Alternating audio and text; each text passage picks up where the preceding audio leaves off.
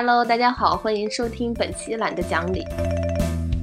我们今天其实就是本来就是一个临时准备的东西吧。今天是想这样，今天晚上要玩的这个游戏就是大家可以在评论区呃发两个数字，第一个数字呢是在一到六之间。呃，选一个数字，第二个数字呢是在一到三十之间选一个数字，因为呃第一个数字代表第几排，然后第二个数字代表这一排的第几本，然后大家挑出来的数字跟大家分享我们书柜里的那本书是什么。所以如果有兴趣，可以在评论区发一下。哦，还有一个我特别想说，就是因为我们俩书架上都有没拆封的新书，你也有吧？如果啊，如果评论区大家，我们这是诚信君子游戏，如果大家刚好。点到的那本书是我们书架上的新书，我们就送给你，好吧？我们就寄给你，不管那本书是什么。如果刚好是没拆封的，我们就送，因为拆封的有的画了东西不方便。我们先做个示范，好不好？胡总，那我先给你挑一个呗。好啊，好激动！有有听友回，有听友发四二十二，那你先来这个吧。你去找一下你的第四排的第二十二本是什么？我也找一下我的第四排的第二十二本，稍等。看一下，呃，四排的第二十二本。OK，我回来了。这个，我先来说第四排的第二十二本。我的这本书叫做《到马丘比丘右转》。然后呢，就这个是前一段时间还挺火的一本书，很多朋友说写的很有意思，还挺轻松的，是吧？对这本书就是挺好玩的，因为我本科是学拉美文学的，所以我自己对马丘比丘就比较有兴趣嘛。然后这本书的作者是一个美国人，叫马克亚当斯。他是干嘛了呢？就是这个马丘比丘的这个一一年探险家算是他发现的吧。然后呢，这个作者他就是在二零零九年的时候追随着那个冰厄姆的脚步，就重走了一一遍，就是当时冰厄姆走的那条路。然后他。请了当地的这个导游，还带着他的儿子，然后就介绍他们一路是怎么沿着这个马丘比丘的呃去寻找这遗址吧。而且这条路还比较就是属于那种野生的吧，然后还有点探险的感觉，我觉得还挺好玩的。我给大家读一小段，就是这个书里边我觉得一个比较好玩的一个小段落。他说：“呃，我们点了咖啡，约翰开始讲起了自言谈之间会做停顿。当你独自旅行的时候。”你必须绝对的 seguro 就是保证安全的意思。对不起，我已经有一段时间没说英语了。然后他像 呃游完泳的人控水一样，轻轻拍了几下自己的耳朵，似乎那里卡住了一个固执的西班牙语动词。就是他这个比喻我特别喜欢，就是说我我我也有那种就是大学毕业就到西班牙去读书生活的学姐啊什么的，然后他们在国外生活久了，在跟我们说话的时候。就不是装啊，就是真的有些汉语词他就想不出来，然后中间就会夹杂那种西班牙语单词，那个感觉就很很有趣又很好玩儿。但是我一直不知道该怎么形容。他这里边的形容就是说，像游完泳的人控水一样，轻轻拍了几下自己的耳朵，似乎那里卡住了一个固执的西班牙语动词。我觉得这个描写特别好啊，他的这个形容还挺形象的。是胡总的第四二十二是什么？哎，我这本书是一本我个人也还挺喜欢的书，叫《纯真博物馆》。嗯，你有听过这个吗？它是一本小说。嗯，它的作者帕慕克，他是一个土耳其的作家。就是帕慕克，他是零八年的诺贝尔文学奖的得主。为什么说我很喜欢呢？就是这本书里面大致讲了什么呢？就是说有一个三十岁左右的一个富家公子，他。爱上了自己的远房表妹，叫傅宋。然后两个人其实当时可能我我忘记是不是他们俩都有婚约。在有一次聚会中，可能见到了傅宋，他就疯狂的爱上了她。然后后来他们在一个短暂的激情的爱恋之后，嗯，然后傅宋就就就离他而去了嘛。但他一直都忘不了这个傅宋。他在跟傅颂的交往的这个过程中，他留下了傅颂的很多的物件，沉浸在和傅颂这种感情中不可自拔。他自己那段感情好像结束了嘛，后来他就一直去夫宋他家，然后 就经常跟他聊天什么的。然后但每次去，他都会拿一些小的物件回来，包括他呃抽的烟的剩下的那个烟蒂。还有他的半只耳环，然后他的什么一双高跟鞋，那种物件是不会给别人造成什么生活的影响的，但他就一直在收集着附送遗落的这些东西。呃，就是他们在这个这段时间中，其实也。经历了很多世事的变化，其实他这个书的扉页上面有说到，比方说在被民族主义的炸弹破坏的街道上，在游轮相撞的大火照亮的海峡边，在军事政变后的宵禁，他努力向附送靠近，却无法承受思念使生活完全偏离。他在这个过程中其实始终是没有向附送告白的，他就是这样默默喜欢着他，收集着他。身边的这样的一切，其实就是他爱过的、触碰过的这些。最后呢，就是他放到了一个叫纯真博物馆的博物馆里。然后最奇妙的是什么呢？就是土耳其是有真实的这样的博物馆的存在的。然后你进大家可以放东西进去吗？不可以，里面都是附送的东西。他那个博物馆做的很好，在那个博物馆里面，你可以看到，就是就是我刚说的那些东西，然后还是当时的一个简报，然后还有各种。其实你通过那个也可以看到，在土耳其就是战火硝烟的一呃时代背景吧。它除了就是摆放那个一个一个橱窗摆放物件之外，然后它还有模拟那个水流声。还有那个，因为他们之前就是在一个小床上做爱嘛，然后还有那个呃窗户就是打开有微风吹拂的那样的感觉，有一个 鼓风机，可能是。在纯真博物馆的三层，它有一个就是世界各地的关于这本书的版本，不管你带哪个国家的版本去那儿，在嗯售票的地方，只要掏出这本书，它可以给你盖一个戳，就在这本书的某一页里面，它其实有提到这个嘛。然后你就可以盖到那个戳上面，就是免门票的。嗯，我我就给大家读一下他封底的这段话吧，我觉得写的还蛮好的。究竟什么才是爱？与夫送相恋的那一个半月差两天，我们共做爱四十四次。从夫送消失那天算起，三百三十九天后，我终于再次见到了他。这之后的整整七年十个月，我为了看夫送。吃晚饭去了楚库尔竹马，期间一共是两千八百六十四天，四百零九个星期，去了他们家一千五百九十三次。在我去夫送家吃饭的八年时间里，我积攒了夫送的四千两百一十三个烟头。哎，下下面我就不念了，其实后面还有很多很好玩的细节。但是在那个纯真博物馆里，你真的可以看到这四千多个四千多个烟头。那个胡总。我们的这个，我们的听众留言说，人家去过纯真博物馆，非常不错，而且说土耳其也非常不错。哇哇！哎呀，我现在觉得很抱歉。对，因为我本来我是说，如果现在能跟您连麦就好了，但是因为我们第一次开播，他要集到三次开播之后才能跟别人连麦。嗯，就这个时候特别适合跟人家连个麦，请教一下。哎，期待下一次我们再直播的时候您再来啊。对，第三次之后就可以连麦了，而且还要再友情提示一下，因为带着这本书是可以免门票的。当时很多人都问我说：“你这书哪儿买的？”然后我说：“嗯，我从中国带来的。”所以大家如果下次的话，没有去过的人要去的话，记得带一下这本书。哇，哎，这个我能不能岔开一下，跟大家分享一个比较有意思的事儿？就是呃，我之前因为有一年的时间在西班牙嘛。然后当时我的一个特别好的朋友，他是三毛的粉丝。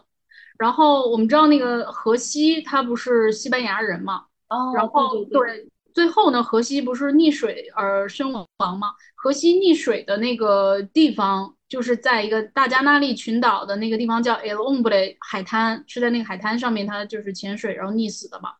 然后呢，三毛在书在跟荷西在那个大加那利的那个地方生活了相当长的一段时间。所以他在书里面是有很具体的地址写到他当时在哪哪哪儿，就是具体到那个门牌号的那种嘛。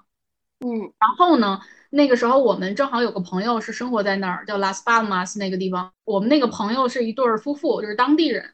然后我们就跟他说说我们有这个有一个作家在中国很有名，然后他在西班牙的时候就在这个地方生活过。我们想去看一下他书里写的那个地址还在不在。其实大概率是在的，因为在那种小地方，它很少有街道的那种变更嘛。然后呢，他们就问说那个那个作家叫什么？因为我们要翻译成西班牙语给他。三毛就 我们就只能说叫 d e l e s p e r o 就是三根头发，他就觉得很可气。那你那你说三毛，你翻译成什么人嘛？他就三三根毛，他就哦，啊，中国为什么有人叫这个？然后他就开车带我们去了。去了之后，我们其实带了很多礼物，就比如说我们带了中国的茶叶，然后还带了那个，我还带了中国结，还带了很多中，还带了那个京剧的一盒，对，一盒京剧的小脸谱，就想送给这个当时住在三毛故居的这么一家人嘛。然后它是一个很漂亮的小院子，里面是那种小独栋的小别墅。我们到了门口之后，就按了门铃，然后里面主人出来了，肯定是我们两个当地的朋友去跟他们沟通嘛。然后这个人就跟我们说：“说我第一，我不能让你们进来参观，呃，因为这是我私人的这个地方。第二，他说我非常能理解你们的这个举动，就是找到我这儿，并且带礼物给我。他把礼物收下了。他说，在他搬到这个地方之前，他并不知道中国有一个作家叫三毛，然后曾经住在这儿。他只是一个很正常的一个购买房屋嘛，他就住在这儿。住在这儿之后，其实虽然那个地方对国内来说可能不算是一个热门的景区吧。”但是还是有很多中国人找过去，就像我这种，比如在欧洲的留学生啊什么的。所以呢，他开始还是带让人进去，因为他说他搬到那儿之后，实际上他的陈设都是三毛在的时候的陈设。哦，他没有，他没有动是吧？没有，他不仅房子那个装修没有动，他连家具都没有动。是他跟你们分享的是吗？对，就是我们是特别逗，我们是隔着他那个院子是那种铁栅栏嘛，我们是隔着栅栏的缝隙在沟通这个事儿。哦。对，哇，那确实也能理解，就是因为是人家私宅嘛，是不让进。但是如果进去的话，就能看到三毛以前就是真实的、完整的这种布景了。对，就是，但是我觉得很好了，因为他能收我们的礼物，我们就觉得很开心了。嗯，对对对，也是一个很浪漫寻迹的故事。对他自己也觉得很搞笑。但是我买这个房子的时候，我不知道是什么三毛的故居，我不知道三毛这个人。后来就是经常有中国人来找我，我才知道哦，原来是个作家。你们不是第一个是吧？这是别人。哎呦，当然就不是，我们不是。他说不能说经常嘛，但是确实是有人过去找的，因为他写在书里嘛。那大家就是对，就猎奇嘛，你也会去看一下嘛，就名人故居的这种感觉。嗯，会这样，粉丝会这样去寻迹，因为我们呃出了那个托尔金，就老托爷爷的那个作品嘛，然后像魔戒，它是有很大一票的这种粉丝的，很多人都会去朝圣啊，就是到那个托尔金的故居，或者是他写的那些霍比屯那些地方，然后他现在好像是有那样的一个霍比屯村，类似那样啊，真的是会随着这个文学名著啊，或者是自己喜欢的人想去看一看。对，我觉得这个特别好玩。然后我再分享一个，就就分享一个小点，就是我的这两个西班牙的朋友也特别逗，他们一对夫妇嘛。然后他们之前是第一次到中国旅游，带回去两个就是竹子的很长的那样的，我先不说是什么，总之是我去到他家的时候，就是一个竹牌吧，上面刻了几个字。他把一个这个竹牌呢挂在了客厅里，然后他说：“你给我解释一下这什么意思？”哎，我一读完，我就觉得，哎，我说。这是不是还有一块儿呀？哦，他说对啊，在楼上呢。他说这什么呀？我一读那是对联儿，你知道吧？哦，就是他买了一一组对联儿回去，但是他不知道那个对联儿是两个要挂在一块儿，所以他把 他把上联挂在了客厅，然后下联挂在了他家二楼的卧室。你怎么一下就觉得是对联了呢？就我忘了它内容是什么，但是你一读它，你就感觉很像对联儿，是吧？那个字数，对，而且它那个。它那个形状，它这是长条的、竖着的，你说那能是啥？它横批是什么？一看就是没有，它就是那种可能挂在那个外门上的。对，它是那种主板的，还挺大，我都怀疑它怎么托运回来的，从国外带过来。哇！哦，我们赶快来，人家说二六，我们俩现在你我找好了，胡总先来吧。二六，你你你先来，我找一下。哦，那我先来分享我的书架的第二排的第六本，是叫《斯万的一次爱情》。这本书很巧，其实我还没读完，是呃广西师大出版社的老师刚刚寄给我的。这本书这个名字可能大家不熟悉，它但它其实是这个普鲁斯特的那本《追忆似水年华》的呃中间唯一可以抽出来的一个中篇的小说。他这个其实就讲的，我感觉就是一个舔狗的故事。斯万的一次爱情嘛，这个斯万就是一个富家子弟，然后感觉自己很有品的那种，又会艺术啊，又懂绘画呀，还有钱呀，还能认识这个上流社会的朋友啊。然后但是呢，他就是在一次这个聚会里面被一个交际花叫奥黛特的这么一个女孩迷住了。开始的时候，其实奥黛特是比较缠着这个斯万的，但是呢，慢慢的就是斯万把这个奥黛特呃身上的某些特质跟一些艺术品结合在了一起。这样的话，这个奥黛特对他来说，他就能联想到一些世界名画这些东西，就会一直非常有新鲜感。于是他就想要独自占有这个奥黛特，于是呢就形成了一个反转嘛，在这段爱情里，就斯万变成了一个舔狗，他就是变成了奥黛特的提款机，然后就是为他做各种各样的事情吧。就是这本书还是挺挺虐的，虽然我没看完，但是我感觉前面已经是这种有一点偏精神分析的感觉，就是要虐恋吧，而且是个舔狗，我觉得还挺适合我的。嗯，至少有一个字是相相同的，狗是吧？所以它前面是有一点精神分析，它完全是在讲故事，然后你从中看到一些精神分析，还是他在呃言语之间其实有一些关于精神分析的内容。呃，他只是在讲故事，但是呢，这个在讲的时候。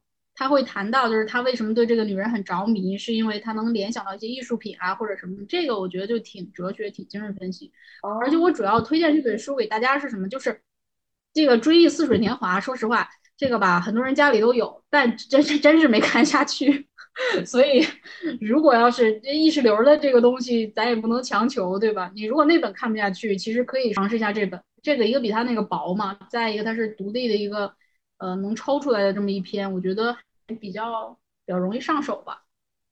嗯，我也稍微分享两个小的书里的段落，因为这本书我也没看完。大家还继续留言啊，各位，就是一到六中间选选一个，然后一到三十中间选两个数字，我们好找下一本。我先分享一下这里这一本里面的，呃，自古以来，人们大量散布的自作聪明的主意。和虚荣谎言，四分之三是用来对付地位低下的人。尽管这种人逐渐减少了，斯万对一位公爵夫人不拘礼节，随随便便，却在一个女仆面前道貌岸然，生怕被人看清了。然后还有一句话是我特别，我觉得特别狠的一句话。他说：“我跟他有点认识，我们有些共同的朋友。”我觉得这句话特别好玩。就你形容跟一个人，其实我跟胡总之间有很多这样的朋友，就是。我们有些共同的好友，但是我跟这个人呢又不熟，就这种状态怎么形容？我觉得如果别人问你，哎，你跟那个谁熟吗？你可以用这句话回给他：我跟他有点认识。哦，好有道理啊！是，就是也不是很认识，有点认识。那还有很多间接认识，你比方说，我们就算间接认识郝云了，对吧？对，间接认识很多人，间接认识周迅。哎，胡总，那如果通过通过史航老师，那等于是可以间接认识更多人了。全世界，嗯，半个娱乐圈都认识了。胡总跟史航老师很熟吗？呃，没有，有点认识，有点认识，有有点认，有点认。我来吧。哎，我这个有一点尴尬，就是我刚刚看了一下第二排，是一本杂志，是《三联生活周刊》杂志。对，这个是哪一期的呢？我可能也。找不到它是哪一期的，然后但是我大概翻了一下这一期，它主要是讲消费的，然后封面上面的这个主要的专题是写着没积蓄的消费狂欢，节俭一代退场，可能是就是像我们现在的这种年轻人消费观念也有一些变化吧。然后去年有很多人买了基金嘛，然后我也买了，盲目买基金，嗯，对，投资需谨慎，不不读了。就这样吧，这这个没啥魅力。对对对对，因为它这个是一个比较深的内容了，它关于金融进行了一些分析，对于现在的社会进行了分析。我感觉光读一段是说明不了问题的。嗯，大家如果有兴趣的话，也可以淘一下这本书。嗯，对金融有兴趣的话，对，刚刚是二六，然后现在我们要找的是三三。你找到了吗？你找到你就先说。非常非非常非常的巧。就是这个三三啊，我的这本书名里面刚好有三，这个也是我最近在读的，然后也是没有读完的，因为我基本上书架前面的那一部分都是还就是最近刚收到的书嘛，然后底下堆的都是原来的书。我这个三三的这一本叫做《三只忧伤的老虎》，这是最近火到爆的一本书，对。这个作家呢是一个古巴人，他其实这个作品是就拉美，我们说拉美文学爆炸嘛，拉美文学爆炸期间一个非常富有实验性的一个作品。呃，就是首先先说一下拉美文学爆炸吧，就是这个拉美文学爆炸主要它就是指二十世纪六十到七十年代的这个区间里面有非常非常多优秀的这个文学作品，那一大批的作品在那个拉美世界呃兴起，然后流行于全世界。然后作家来讲，就我们非常熟悉的，比如像呃富恩迪斯、卡洛斯·富恩迪斯，然后加西亚·马尔克斯，呃巴尔加斯·略萨，还有一个是我个人最喜欢的一个拉美作家，叫做胡里奥·呃科塔萨尔。其实如果大家只看我们的这个播客，不是叫懒得讲理，后边有一串儿其实是西班牙文嘛，叫 Glonobio，其实就是呃我最喜欢的科塔萨尔他的一本书，叫做《克罗诺皮奥与砝码的故事》。这个克罗诺皮奥。有机会的话，我们详细再跟大家说说到底什么是克罗诺皮奥。它很难定义，嗯，就不好说是什么意思。它本来是克塔萨尔造出来的词，它也没有意思了。在我们的这个名字里面，它就算一个跟大家的问候吧，就是全世界的克罗诺皮奥们见面了都可以问候彼此，就是克罗诺皮奥，克罗诺皮奥。这本《三只忧伤的老虎》这本书呢，它的译者是范叶老师。呃，翻译老师也是呃马尔克斯的那个《百年孤独》的中文版译者，也是我最喜欢的一个，不能说是西班牙语译者，是我呃所有译者里面最喜欢的。虽然我读的书不多啊，但是确实是最喜欢的。这本书他译了很多很多很多年，翻译这本书的年头远超于翻译呃《百年孤独》的时间。原因就在于这本书里有很多的谚语，还有一些呃奇奇怪怪的东西吧。所以在这本书的这个封面上面。他这个有一封编辑的信，就是他说这本书里面有很多错别字，然后呢还有很多空白页，但是请您放心，这个绝对不是编辑的疏忽，因为他们已经校对了很很多，只是说还原对原著的一个尊重。然后这本书就好像一个游戏一样，他觉得这种游戏代表着一种人类超越现实的冲动，而这种冲动是富有创造性的，充满力量。这本书其实我已经看了大半本了。但是我觉得很难讲，它讲的是什么？它是很多个小故事拼成的。就这本书真的是太好了，但是它是我说不出来的那种好。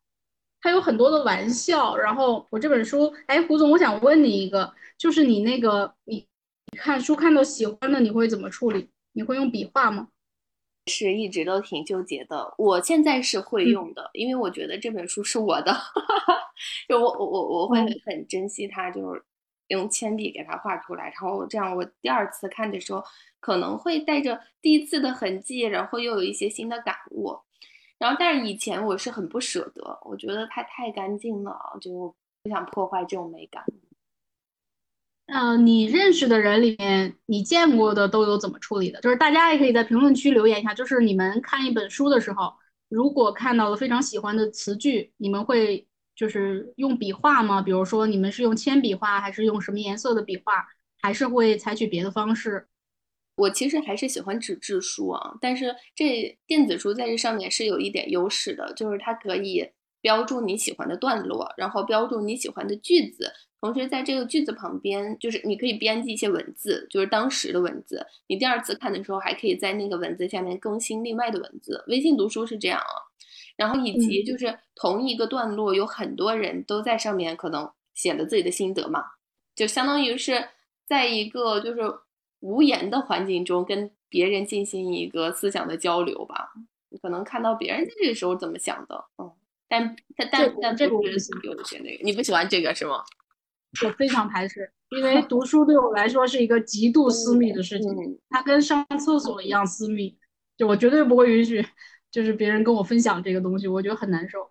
哦，那你是怎么处理呢？我是用红色的，就是反正区别于黑色的笔来画。哦，你是会画出来对吧？我会画出来，而且我会抄下来。哎，我好像我好像以前会这样，就是大学大学都会，大学和大学之前，然后现在不会抄下来了。嗯，那你会写就是你的心得吗？不会。那那如果你要有心得的话，你会发微博？我知道了，大家可以关注一下黄总的微博啊，叫黄金。关注一下我们懒得讲理的微博，因为我们经常有时候会发一些书摘什么的，会随手发一下。那你还认识别的什么人？怎么处理这个事情？怎么标记出？可以给大家一点提示，就是如果大家看到那个鹦鹉沈昂老师的微博的话，他是有一个比较特别的处理方式，因为我之前没见过别人那样处理，就是他会粘那个那个东西叫什么？或者什么贴？嗯，反正就是他会，比如说这一页他哪一行他想重读，或者他比较喜欢，他会粘。所以他看完的那个书，大家可以去微博上看，他侧面都是花花绿绿的那种。就比如说一本书，他看完了，他就是全部都是花花绿绿；但有的书他可能看到一半不想看了，就界限非常分明，就是前半本还有花花绿绿条，后半本就没有了，那应该是没看下去。他之前做过编辑吗？嗯嗯，没有，确定是吧？没有。他这个其实不是他独创的了。你如果去出版社的编辑部，发现所有的书都是这样的，就是编真的吗？对，编辑看稿会就是会这样，他们稿子上是这样的，然后他们书上也是不同颜色的来做不同呃性质的区分。那编辑他自己的书他会这样吗？还就只是说他校对的时候，就是我觉得这可能是一个编辑力的习惯，然后同时延展到了其他地方，这是一个好的方式，就很相对来说比较容易找到吧。对，那我是不太喜欢，我就觉得放包里特别不方便，那那支出去好好长的那个 那个便利贴的条。然后那我就读三只忧伤的老虎里面的小句子，然后胡总来分享啊。第一句子，我就像个酒瓶子，我对他说，里面装满了酒，但没醉。我问他，酒瓶子醉了吗？他说没有，当然没醉。没了，这个太逗了，好笑啊！我觉得这个酒瓶子很搞笑吗？对对对，这也是东北人写的感觉。虽然他是一个拉美文学作者，但是真的很东北啊。我觉得好可爱啊！我再给你读一句。他不仅好奇，而且冒失。这世上可有好奇又不冒失的人？哎，你别说这个。刚刚那个像一个冷笑话，这个像一个嗯充满哲理的俚语，就是你听完以后，你觉得不明觉厉的感觉，好像还挺有道理，然后又不是很明白，是吧？我再再读一句短啊，再读两个吧。第一个短啊，席侃这是个人名啊，席侃为他的亵渎付出了皮囊，付出了他的生命，但也付出了他的皮囊，怎么样？这本这本书是不是很有趣？挺有趣。这这个意思是说，精神和肉体都牺牲了呗，是吧？你你说你定，就是你怎么理解都行。反正这真是特别好玩的一个，挺好玩的。嗯，对我再分享最后一小段啊，就是他就是说他跟一个陌生的女人做爱嘛，然后第二天早上起来，他描写说，呃。在陌生的床上跟一个几乎认不出来的女人，因为她已经把所有的妆都卸在了床单上和我的身上和我的嘴上。有人敲门，无名的声音说：“时间到了，就得一个人去冲澡，去掉床的味道、性的味道、睡梦的味道，然后叫醒那个陌生女人。”她仿佛结婚十年的夫妻似的跟我说，用同样的声音，同样的确信：“宝贝，你爱我吗？”问我。他真正该问的名字，我的名字，他不会知道，因为我也不知道他的。我会对他说：“爱你，宝贝。”这其实还挺逗的，女人啊，这样感觉都有综艺感了。你别说，行了，到你了，来吧，请吧。我意外抽到的这本书，竟然是和我们的播客非常相关的，是《大问题》。《大问题》它是一个哲学导论，但是它是一个比较简明扼要的，就是比较清晰的，它相当于是给大家梳理这个线条的。哲学普及版吧，然后这本书好像在呃哲学普及方面是一个非常杰出的代表。我第一次知道这本书呢，是我的一个朋友，然后他说这本书几乎改变了他的人生，大概这个意思吧。所以我就种草了这本书，然后并且买来看。然后有一天就早上失眠嘛，然后又起来看。看他的时候，我们俩已经做这个博客了。我我此前对哲学一窍不通。然后就发现了好多关于你和我对话中你的逻辑点。完了，我被看透了，发现。我发现就是我发现哦，哲学原来是这样的。就是他第一章先讲了逻辑，然后他举了非常多的例子，就就是 A 推倒 B，B 推倒 C，然后但是如果什么 A 推能推 B，然后不能反推 C，就类类似那种吧。所以他有很多那个逻辑学的那个，我就想到有时候我们在。聊一个话题的时候，你会说你觉得这个逻辑是不通的。其实哪一天黄总可以专门把这些好好给大家讲一下。就是逻辑，它在哲学里面是单独的一个学科吧？哦，对，逻辑学是不是特别难啊？嗯，对，它分很多，就是形式逻辑还是什么这种，就是很难很难的这种。但我觉得这本书挺好玩的点是在于，我还以为你说它哲学科普，它上来会正常的那个按哲学史的逻辑，比如讲古希腊呀什么，一点点往后讲近现代哲学，但是它居然是不是这种，是吧？对，它不是，它是每一章都会有一个小问题，比方说第一章是哲学的问题，然后就有一些开篇的问题呀，然后阅读的建议。第二章是关于生活的意义，它同样是这个逻辑，就是什么是意义，然后生活中有各种各样的意义，还有阅读的建议啊，但是提出问题、解决问题这样的。然后下面就是上帝，然后时代的本性、真理的追寻、自我、自由，大概就这几个，还有道德和良好生活、正义和好的社会，还有关于美、非西方哲学和哲学写作，就大概这几个方面。这是不是哲学中就是比较大的几个方面？对，应该说是关键词了。它这个分类比较适合引起大家的兴趣，我觉得，因为像我们正常哲学史来讲，按人物或者按年代来讲的话，它某一段时间会比较枯燥，自由的观念会散布在不同时期的哲学家的观念里面，就不太容易把握。但他这样相当于做了一个梳理的这种梗概总结，我觉得还挺好的这方式。嗯，对他把那个哲学家融入在了这个里面，大家稍微读一段。嗯。在多数情况下，我们所认为的生活中的巨变，其实只是重点的转移罢了。有些时候，这还表现在经过改良的新技术和新工艺所带来的并不怎么实用的好处。如果我们中大多数人都对计算机、智能手机和互联网大肆渲染，那么我们该如何面对生活中那些真实的变化呢？黑格尔和他的学生们感到信心十足，并并且欢欣鼓舞。为什么？因为他们拥有一种哲学，拥有一种对于他们自身以及未来的洞察。这种洞察能让他们直面失业的困境，甚至社会的崩溃以及接踵而来的巨大混乱。导言中的一句话。然后他中间其实还讲到了个人表达。我在跟你做完这个播客之后，我就我就发现，就是以前我其实不太会体察自我。就我可能经常会有一些灵感，就是闪现，就是一下子就过去了，然后没有把它捕捉下来。我其实是一个很懒散的人嘛，我平常不太隔一段时间去回望自己这段时间的呃发现、观察和变化，所以这样就导致我不太会表达。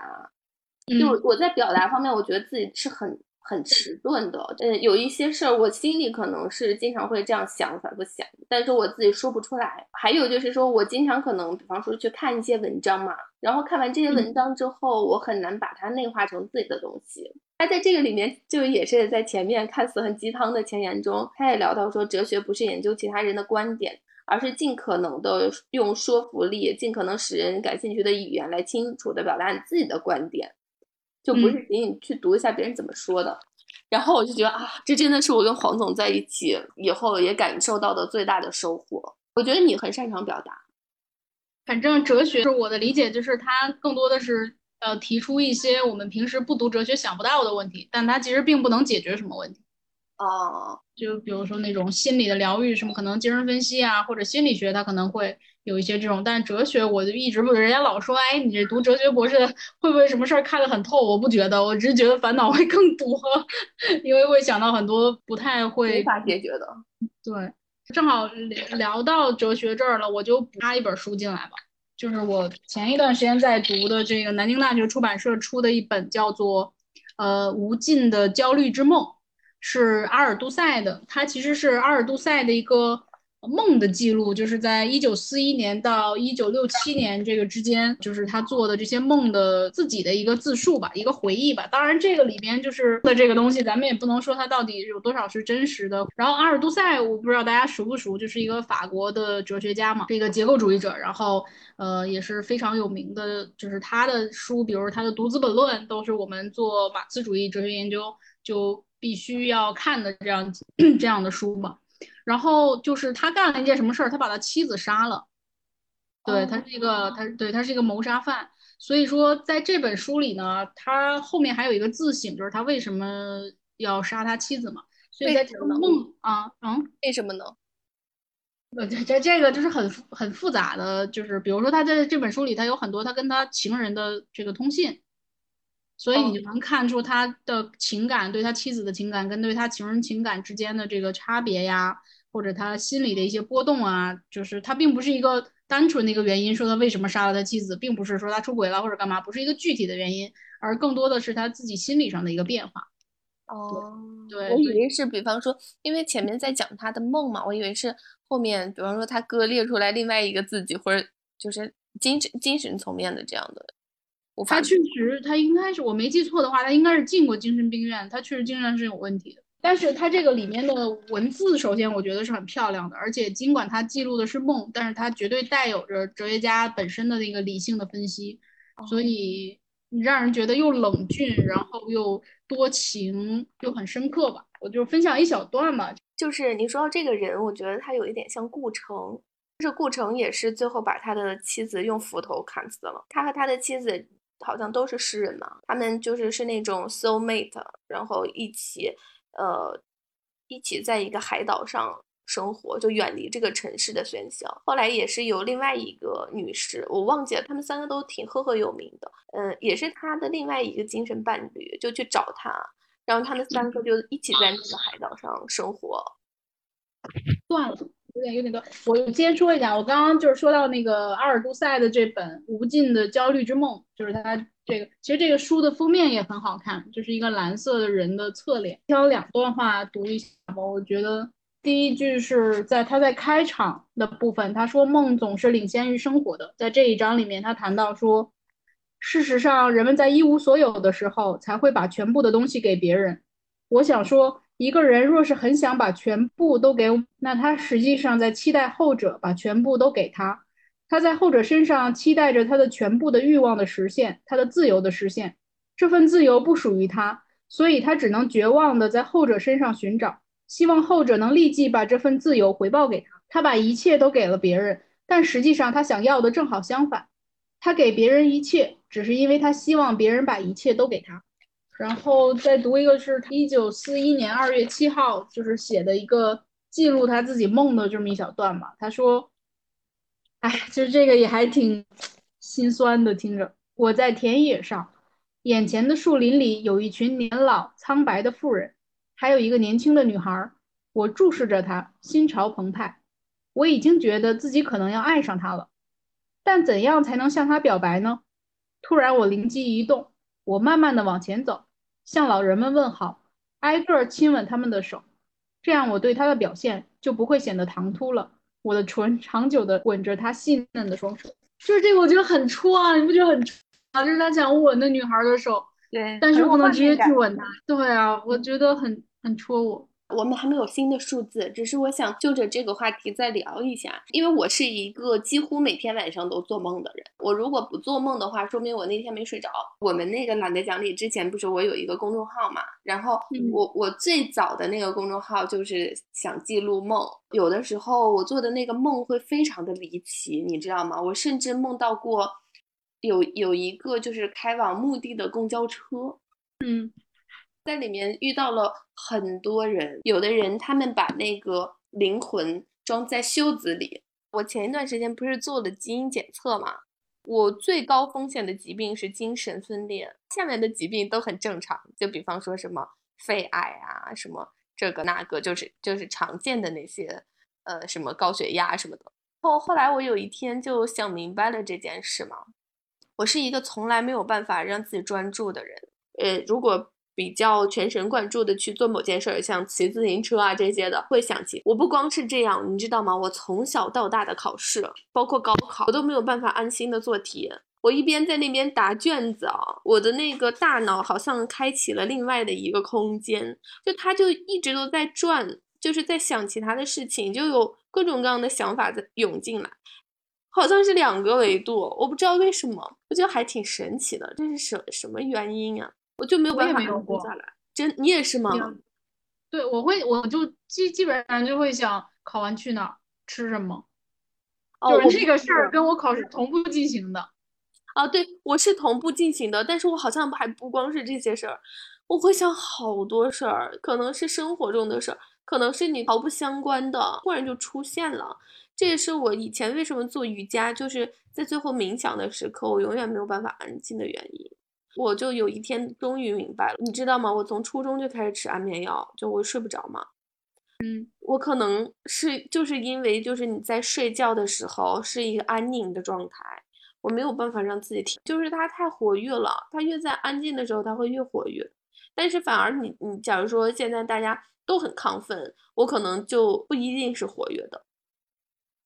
嗯，我这还挺那个，就是我这两天也是练瑜伽，后面也是有他那个艾扬格瑜伽，后面有一个冥想的环节，然后我那个瑜伽老师在跟我说，他说。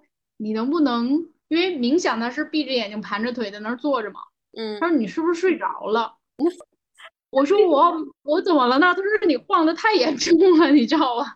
就是你晃自己有意识，我有意识，因为我没意识我不就倒了吗？但是我什么也没想，确实，但我但是他就跟我说，他说你能不能找到一种状态，就是你能坐住，但是你还没睡着，就是你也什么都不想。他说：“你试试，我就试不了，我应该就是睡着了，就是那种就在那个半睡半醒的那种。对，不然我就坐不住。可能像他说的，就是你让我坐在那儿，然后又不睡，又克克制自己不去睡，然后又什么都不想，我可能那我可能要么起来走，要么我就躺下睡，就是就是就没有中间状态，你知道吗？一说我坐那儿，我还什么都不想，我还不能睡，那我干嘛呢？我可能就是，所以这个要练习嘛。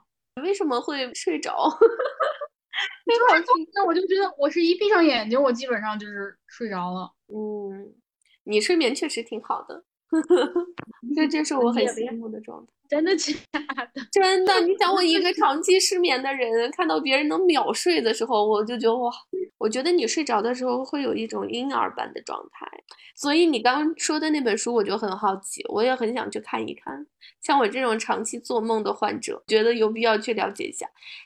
哦，他这个在简介中的这句话，我我还挺喜欢的。他说：“梦总是领先于生活的。”哦，那是他第一章的那个第一第一部分的标题，就是我们的设计师啊，我们这个懒得讲理的 logo 设计师，他就和我说，因为他是学美术的嘛，他说你可以把你的梦画下来，如果你觉得表达很枯燥的话，你可以画下来。然后我只是在小学的时候就是学过画画嘛，那很早了。我现在已经就完就就等于丧失了这个记忆，就已经不怎么会画了。他说，也许你画下来，你会发现完全不一样的自己。但是我发现梦真的好难画，因为你要画人物，像我这种零零基础的，我不能画个丁老头出来吧。后来他就教我说，你可以用色块儿，你要不然尝试买一些彩笔。你不用画具象的东西，不用画线条，你只要把那个色块表达出来，可能之后就是你每一次这样的积累，之后你就会发现不同的世界。嗯，买了，我下一次我要记录下来，试一下，试一下。嗯，刚刚有一个有一个这个留言是一一嘛？就是第一排的第一本书，第一排的第一本书啊，我还真的去找了呀，因为我这个刚搬家，然后我这个书柜是。就很简陋，而且是新的嘛，所以我第一排的第一本书就是想垫一下那个旁边那隔断，别让书被那个旁边那个隔断压的变形了，所以我就挑了一本我根本就不会看的书摆在那个堵头的那个地方，我就把这本书拿了。这本书的名字真的太吓人了，叫什么？西班牙语口译，这是一本教材哦。这是我就是大学时候的一本教材，我把它放在头那儿，让它就是挡一下，不要伤害到我其他的书，相当于呃同声传译什么的，需要练口语的那样的口译。是的，那说到这本书，我就挑一段一小段读一下吧，给我们表演一下。表演就是一小段啊，这一段是讲这个这个一个西班牙的红酒的品牌要在中国寻找代理商，中间有这么一段，他就是说这个西班牙的葡萄酒。先读中文啊，就是它的这个品质绝对不比其他的国家的葡萄酒逊色。我们的酒的质量很好，价格上也非常有竞争性。然后他们带来了一个样本，说您可以看到我们这个样本里面有红葡萄酒、桃红葡萄酒，还有白葡萄酒，就是大概这么一小段话。读一下它的西班牙语的版本：Los vinos españoles no tienen nada que envidiar a los otros. Son de muy buena calidad y muy competitivos en precio.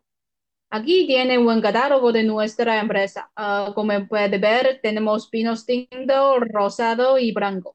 哇，这么快就读完了？这没啥。 西班牙语真的好好听啊！以前不是说这是什么上帝什么的语言？法语语是世界上最美丽的语言，然后西班牙语是被称为是可以跟上帝沟通的语言。西班牙语是大舌，然后法语是小舌颤。西班牙语听上去它的音感会比法语聒噪很多。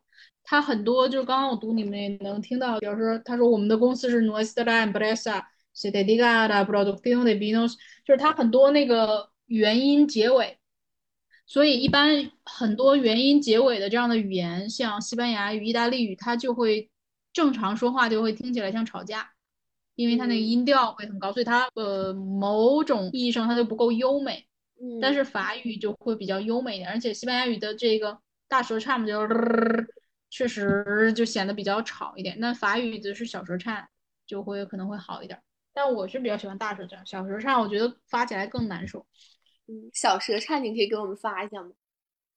小舌颤很难发，小舌颤它是，就是它是，哦，这小舌是在后面那个地方，小就是那个就是那个小。舌头是吧？嗯，对对，就比如法语最简单的，就比如早安不是 bonjour，它其实嗯 bonjour 喝，它后面就是呵，就是有一个那个小小的一点点的短颤。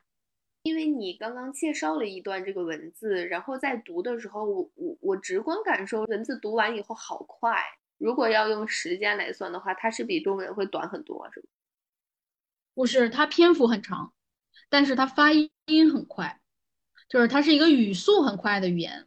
嗯你就你比如说，对你像红酒，我们两个字它就 vino，就是对吧？红酒 vino，就它发音很快。有一个词很有意思，就是西班牙语催促别人，就是说你快点快点，就是比如英语的那个 quickly quickly，快点快点快点。西班牙语特别逗，就你听上去它就是一个催催你的这么一个词，rapido。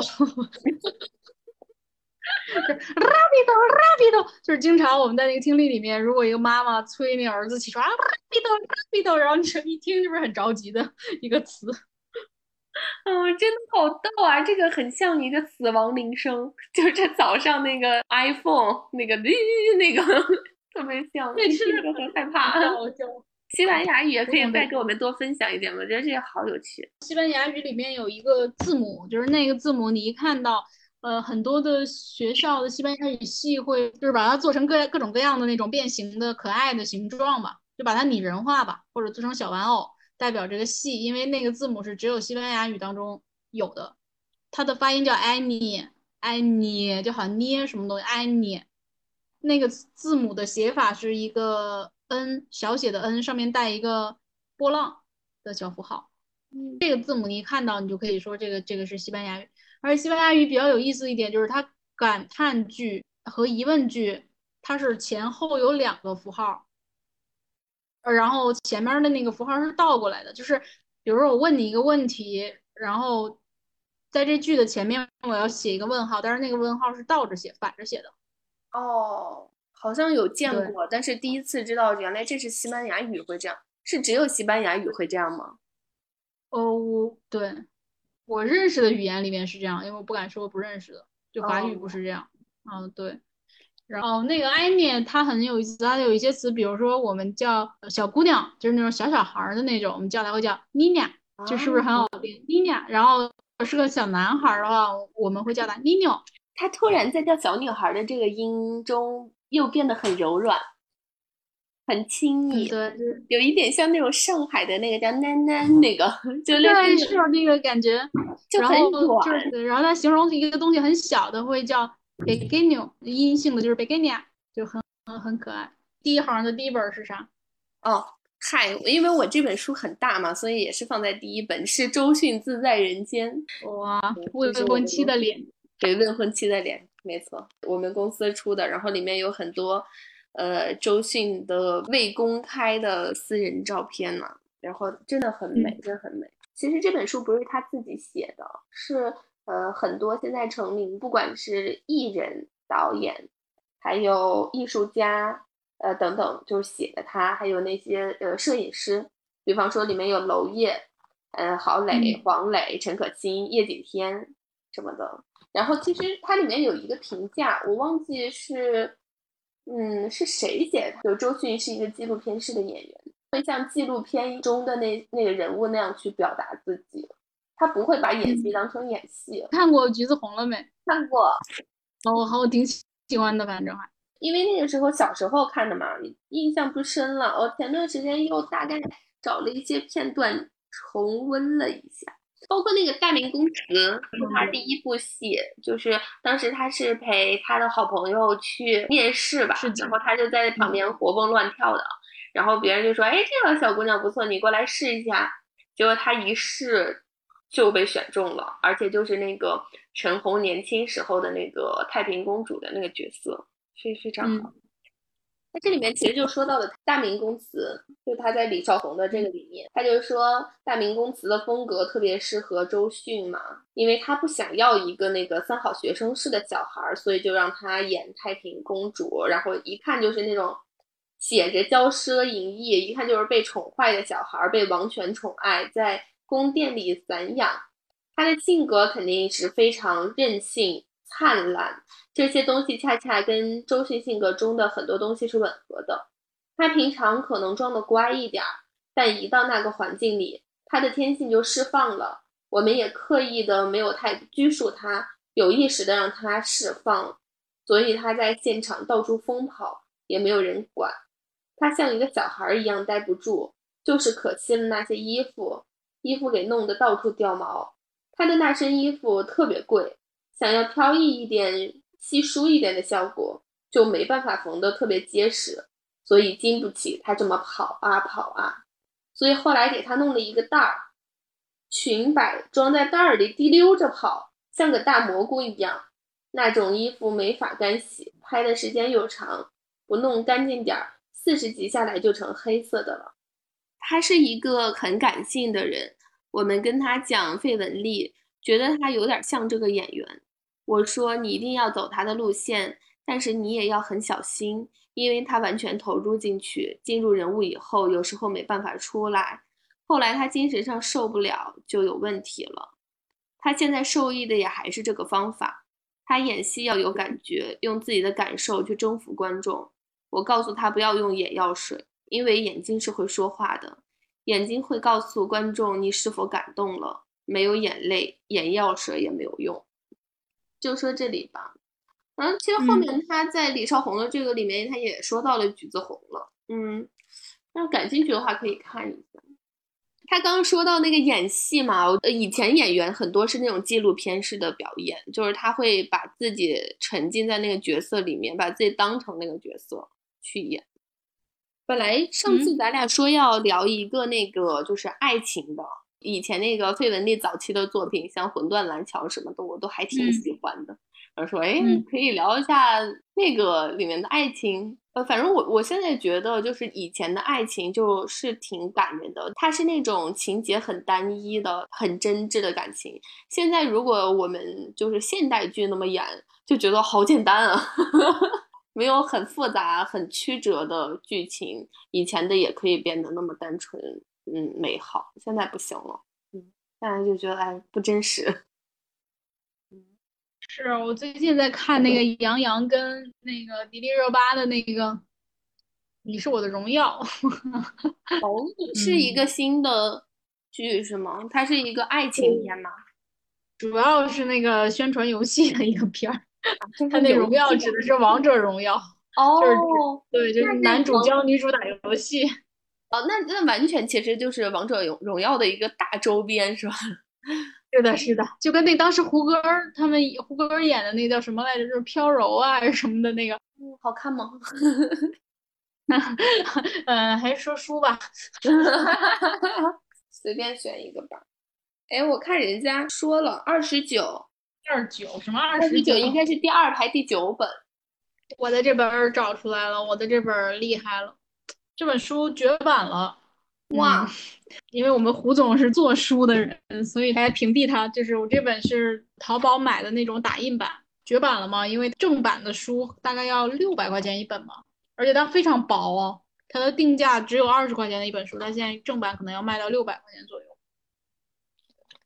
这本书叫做《波波尔乌玛雅神话与历史故事》。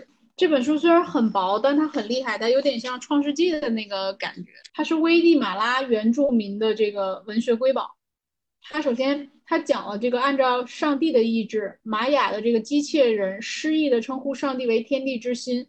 他讲这个上帝第一次造人怎么失败了，相当于一个神话故事嘛。故事是发生在人类被创造之前，也就是说，它相当于一个玛雅人的创世纪。他用玛雅人的这个视角讲我们人是怎么被造出来的，然后这个地球上的。呃，动物、植物是怎么样的？我觉得非常有意思嘛，因为其实就跟我们的那个中国的传统的神话故事，还有圣经里面的，就完全不是一个思路。他讨论了一个非常有趣的问题在里面。他说我们人的材质是什么？有的人说是泥巴，有的说是木头，有的说是石头。这个他分析了这个这几种，就是说材质这都不行。最后呢，人家得出一个结论：我们是用什么做的呢？我们是用玉米做的。哦，而且我们是用。白玉米跟黄玉米两种玉米做的，我以后没有办法再正视玉米这个食物了。吃它的时候我都要非常小心，它是不是会变成人，或者是我是不是在吞噬掉一个生命？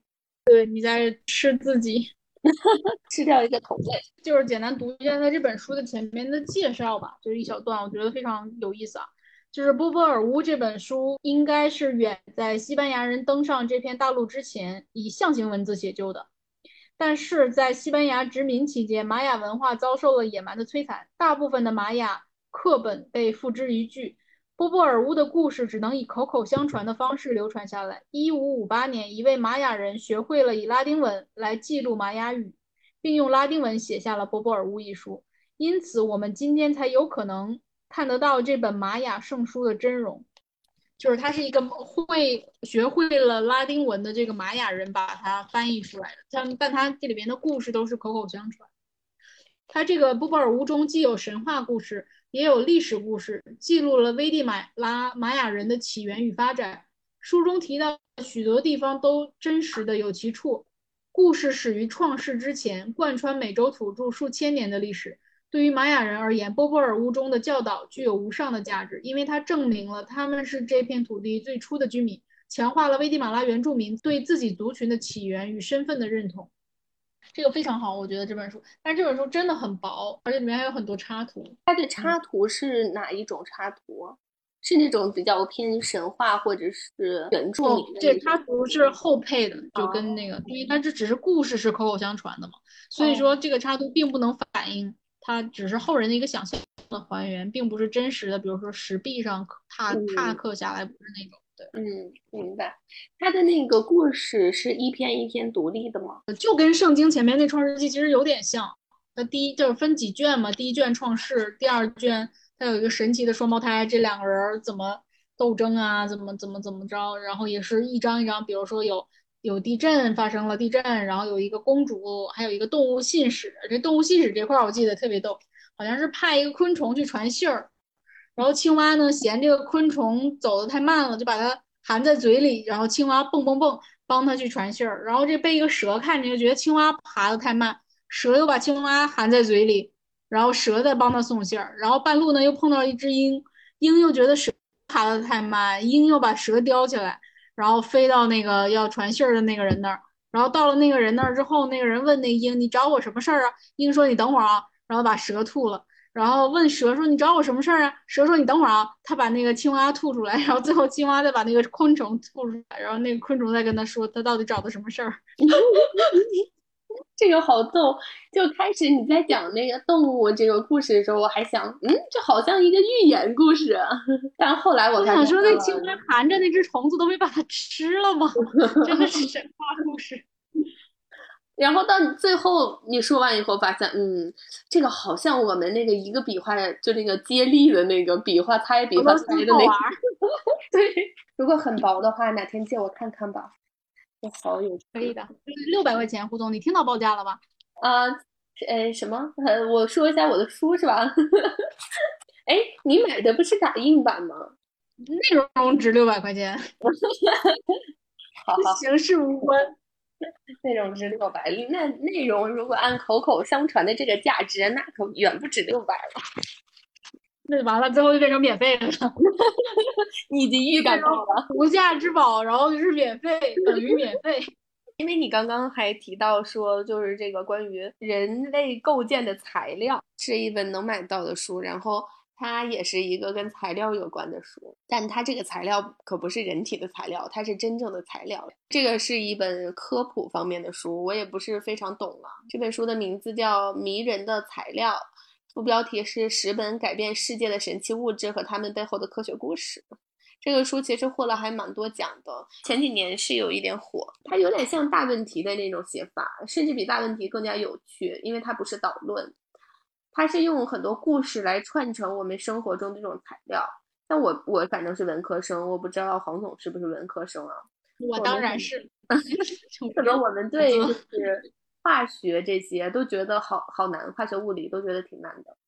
然后，但是它这个里面其实讲到很多我们生活中这种现象，比方说我们都有这样的经历，就是那个刀是非常锋利的嘛，那刀它是用钢铸成的，那个纸。也是非常锋利的，它我们经常会就不小心用纸那么薄薄的一片纸就划到了皮肤，那纸同时它又是很柔软的，它肯定不是钢的材质，那这是为什么呢？是因为接触面积小吗？你是说就是因为受力面积，所以导致它的立体程度？就什么东西到那个薄度，应该都是那个的吧？都是，都是都是有有有有都是会的吧？我觉得我瞎说的啊，这个我很难判断是不是，因为我一下举不出来更薄的例子。然后还有就是说，你像我们平常呃用碗，我们知道就是从人类几千年文明的时候就在用陶瓷了嘛。那陶瓷是很容易有缺口和皲裂的，然后它也特别容易摔碎。大家都已经知道了这一点，那为什么我们不改用更？坚硬的材质，比方说塑料或者是金属来制作盘子或者是杯子，其实中间也有用金属吧，可能用金属都非常短暂啊，像那个银，那为什么在物理结构上，我们还对它就这个缺点没有更新换代？那为什么对它不离不弃呢？然后还有包括我们。就是他其中提到，可能是理科生都知道的，就是世界的构成是由原子构成的。说宇宙中有非常多的铁原子，那我们身体里也有很多铁原子。那那个原子和我们身体的原子是不是同一种物质？它中间不光是说了钢铁，然后还说了就是我们知道的纸、巧克力、嗯石墨，还有一些植入物。嗯，像石膏啊什么之类，牙齿上面的那些，就他反正他是一个科普书啊，但他写的很有意思。他一开篇就先描述了一个他在地铁里被别人呃拿着刀指着他，我站在地铁车厢里，身上有一道十三厘米，后来被医生诊断为为利刃割伤的伤口在殷殷渗血。我心想，接下来该怎么办？那是一九八五年五月的一天。我在车门关上前跳进车窗，把攻击者挡在门外，却没有闪过他的一刀，背上被划了一刀，伤口像遭利指割伤一样剧痛，而我看不见伤势有多重。身为英国人，又是中学生，我的心难堪压过了所有的常识，但是我没有呼救，反而决定最好闷声不响，坐车回家。这么做很奇怪，但是我照做了。你看他听起来是不是一点都不像一个科普书？前面这段，就他还挺文学性挺强的，对，听起来很像一个小说。然后，但是他后面就嗯分析了关于这个刀和纸的这个故事，还有还有包括圆珠笔，因为圆珠笔的笔尖也是用钢做的，但它就可以很润滑。但也是属于我看完以后就没有记住的那种。太多了这种书，嗯，我们好像时间差不多，时间差不多了。好的，感谢一下你快你感谢一下我们的听众，期待下期节目哟。拜，晚安，拜拜，晚安。